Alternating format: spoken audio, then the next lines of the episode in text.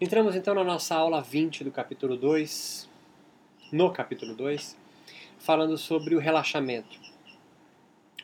Walter Cannon, aquele fisiologista das aulas anteriores, ainda em 1919, é, alertava sobre as consequências fisiológicas que sofremos sobre o estresse. Mesmo que em estado natural de sobrevivência, não se tratando apenas do estado crônico. Né? Lembra, temos três estados de estresse. É, o crônico é o mais relacionado à, à doença, mas a primeira fase de alarme e depois de adaptação. Então ele já alertava que, é, mesmo no estado natural, não tratando do estresse crônico, havia consequências fisiológicas relacionadas ao eixo hipotálamo, hipófise adrenal, eixo do estresse. Ainda assim, o processo digestivo, por exemplo, sofreria forte influência quando, ainda que mentalmente, e não apenas de forma ambiental, manifestamos certas emoções inatas. Isso diz que, quando com raiva, medo, fome e dor, diz Cannon, o nosso corpo reage também com a mesma resposta fisiológica do estresse, pois representa para o organismo, por milhares de anos de evolução humana, essas emoções foram associadas ao perigo da morte. Então, perceba, ele está dizendo aqui que ah, as emoções inatas em nós, de raiva, medo, fome e dor, geram uma resposta de estresse porque elas foram associadas evolutivamente é, como associadas ao perigo de morte. Neil, Neil Jacobson, em 32, ou Jacobson, compilava em seus livros títulos imperativos como You Must Relax, é, reduzindo as tensões né, da vida moderna. Ele alertava sobre a necessidade do momento de relaxamento para as tensões ocasionadas pela vida moderna. Ele construiu teorias importantes sobre os nervos da guerra, segundo ele. Por exemplo, devido à sua preocupação com o medo que, assom com medo que assombrava na época o excesso de estresse sofrido por aqueles que passavam horas trabalhando em hospitais de guerra e cuidando de soldados feridos. Esse era o objeto dele de estudo. Para Pedro Sandor, médico húngaro que desenvolve o um método terapêutico do toque sutil e leciona na PUC de São Paulo, é, Sandor percebeu que quando tocava partes do corpo durante o atendimento em feridos da Segunda Grande Guerra, aí 45, 46, é, uma benéfica resposta de relaxamento se instalava no corpo daquele indivíduo, paciente. Assim, desenvolveu seu método psicoanalítico, onde o relaxamento ocupava, ocupara ou ocupa uma posição de destaque em suas obras de psicologia. Ele analisa, Sandor, as comutações dos processos fisiológicos associados ao relaxamento, suas autorregulações psicofisiológicas, aquisição e manutenção de memórias, mas, sobretudo, em como os processos de relaxamento atuam sobre a afetividade humana. O resultado clínico, segundo o autor, além do descanso em nível fisiológico de equilíbrio orgânico, portanto, leva à homeostase, atinge processos inconscientes que auxiliam na introspecção dos pacientes a produzir de forma construtiva antigas vivências, emoções e sentimentos benfazejos, promovendo assim novas coordenações e estruturas psicobiológicas. O método de Sandor pretendia, ou pretende né, ainda hoje, pelo relaxamento progressivo, conduzir o paciente, conduzir o paciente a experimentar um outro modo de relacionamento consigo mesmo e com o mundo circundante e a enfrentar as tensões que lhe eram pouco conscientes. Palavras do próprio Sandor. Por uma influência das couraças neuromusculares do caráter desenvolvidos por William Reich e da energia psíquica de Jung, dentre outros, o autor, Sandor, visa pelo relaxamento o paciente, visando pelo relaxamento, o, o paciente volta a viver e a experimentar as situações que o angustiavam, para que assim, entre aspas, seja o espectador de suas próprias vivências internas, desatando ao mesmo tempo certas inibições, principalmente corticais no cérebro, que podem se manifestar como crítica, ceticismo e intelectualização exagerada. Através das sessões psicoterapêuticas de relaxamento, de Sandor, ele analisa as narrativas dos pacientes nesses estados oníricos conduzidos por ele pelo relaxamento, percebendo que o contato dos pacientes durante esses estados possibilitava a eles tomarem decisões assertivas em suas vidas, como comentado abaixo. Vimos através da exposição, comentado extensivamente por Sandor em seu livro com pormenores, cada conteúdo inconsciente resgatado durante as suas sessões de relaxamento, como a paciente entrou em uma longa e ininterrupta série de mutações e como no processo de liberação vem adquirindo a função diretora, diretiva, de sentido para a sua vida. Transfere para si, ele continua, a responsabilidade à paciente pelo relaxamento de autodireção, e notamos que assumindo-a está ampliando sua consciência. Assim, tornam-se conscientes os conteúdos em virtude da apropriação, assimilação, transformação dos elementos até então inconscientes. Isso significa um aumento e extensão dos níveis de integração, organização e utilização sempre mais produtiva do próprio dinamismo psíquico. Fecha aspas de Sandor. Assim como o yoga no Brasil fará modernamente, o relaxamento aqui ganha contornos de uma técnica psicoterapêutica de acesso ao inconsciente e de um processo de liberação e com o poder de ampliar a consciência. Se Sandor se apoia no yoga ou ao contrário, não temos como saber. Mas que o relaxamento conquista, estamos falando de 45, 50, um sentido de integrar, organizar e utilizar o conteúdo inconsciente reprimido para ganho de maior dinamismo psíquico, não há dúvidas. E serão esses atributos que, somados à corporificação e à medicalização do yoga, transformarão o relaxamento em parte indissociável e importante do processo que acompanha qualquer prática de yoga brasileira.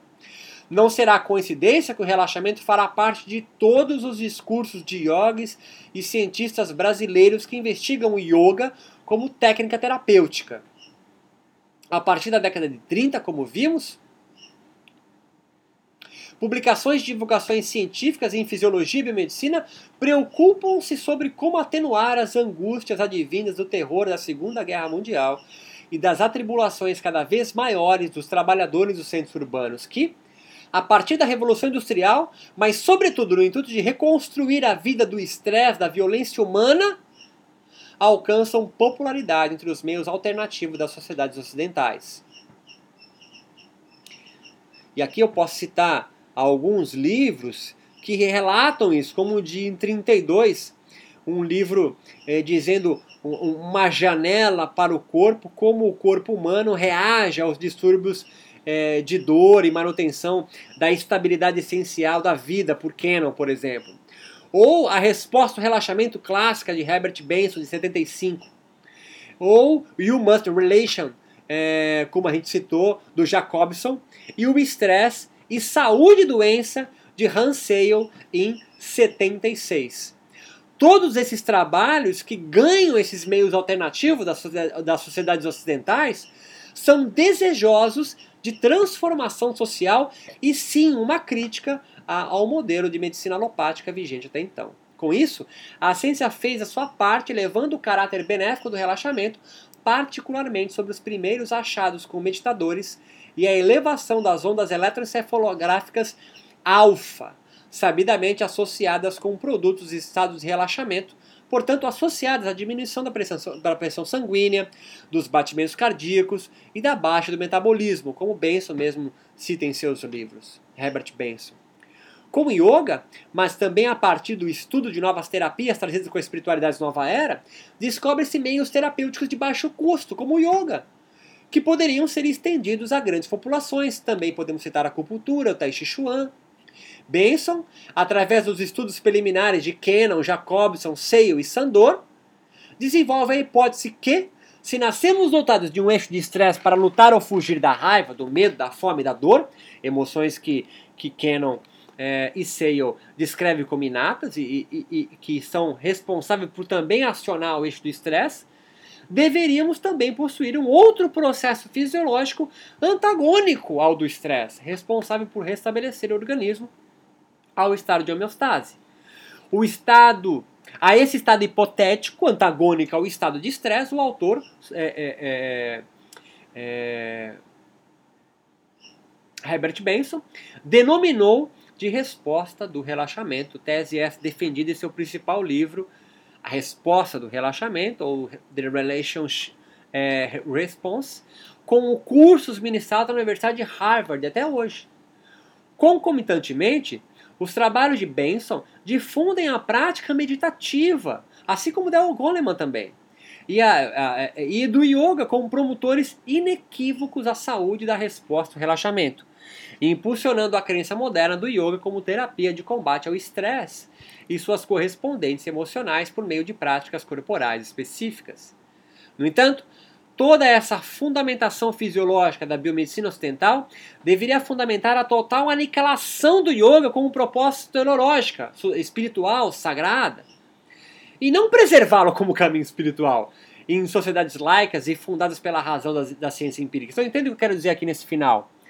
Se todo esse embasamento científico que eu demonstrei relacionando aos benefícios terapêuticos do relaxamento. E perceba, esse, essa aula aqui é para deixar bem claro para você que a resposta do relaxamento como benéfica ao estresse não adveio do yoga, mas adveio de Walter Cannon, Hans Benson, Sandor, Jacobson, cientistas ocidentais estes últimos talvez influenciados pelo yoga, mas antes deles nós já tínhamos pesquisadores absolutamente antagônicos à, à pesquisa do yoga como terapia espiritual, é, já relatando o benefício do relaxamento. Você quer dizer com isso, Beto? Eu quero dizer que o relaxamento, como não foi é, é, introduzido na ciência ocidental pelo yoga,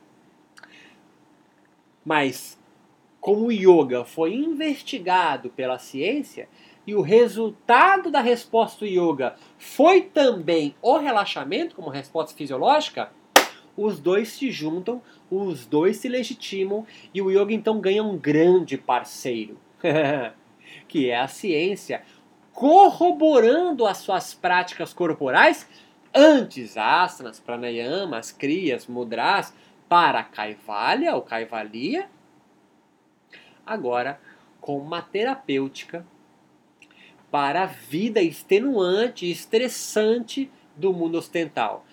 Associa aí Primeira Guerra Mundial em 1415, Segunda Guerra Mundial em 45, Guerra do Vietnã, a Revolução Industrial, tudo isso vai trazer, aumenta a tecnologia, isso tudo traz então um aumento do estresse, um aumento do trabalho, uma vida muito mais estressante nos grandes centros urbanos, e isso não é coincidência do yoga ter se popularizado apenas nestes centros, onde se precisa de maior relaxamento. Próxima aula, a gente parte para a questão que eu acabei essa aula, ou seja, porra, se a biomedicina ocidental, a fisiologia, trouxe que, que o relaxamento é importante, depois percebeu que o yoga produz esse relaxamento e é uma técnica gratuita para isso, não tem um equipamento para produzir o relaxamento a partir do yoga, por que, que o yoga então não se tornou uma, uma, prática, uma prática totalmente laica? Ou seja, uma prática que não precisa do Vedanta, uma prática que não precisa é, é, do Hatha Yoga Pradipika, que não precisa do Yoga Sutra de Patanjali, uma prática que pode ser fundamentada apenas pela fisiologia. Próxima aula a gente entra então discutindo o que faz o yoga ainda, o que faz o yoga continuar sendo uma prática espiritual e não uma prática laica. A gente se encontra na próxima aula.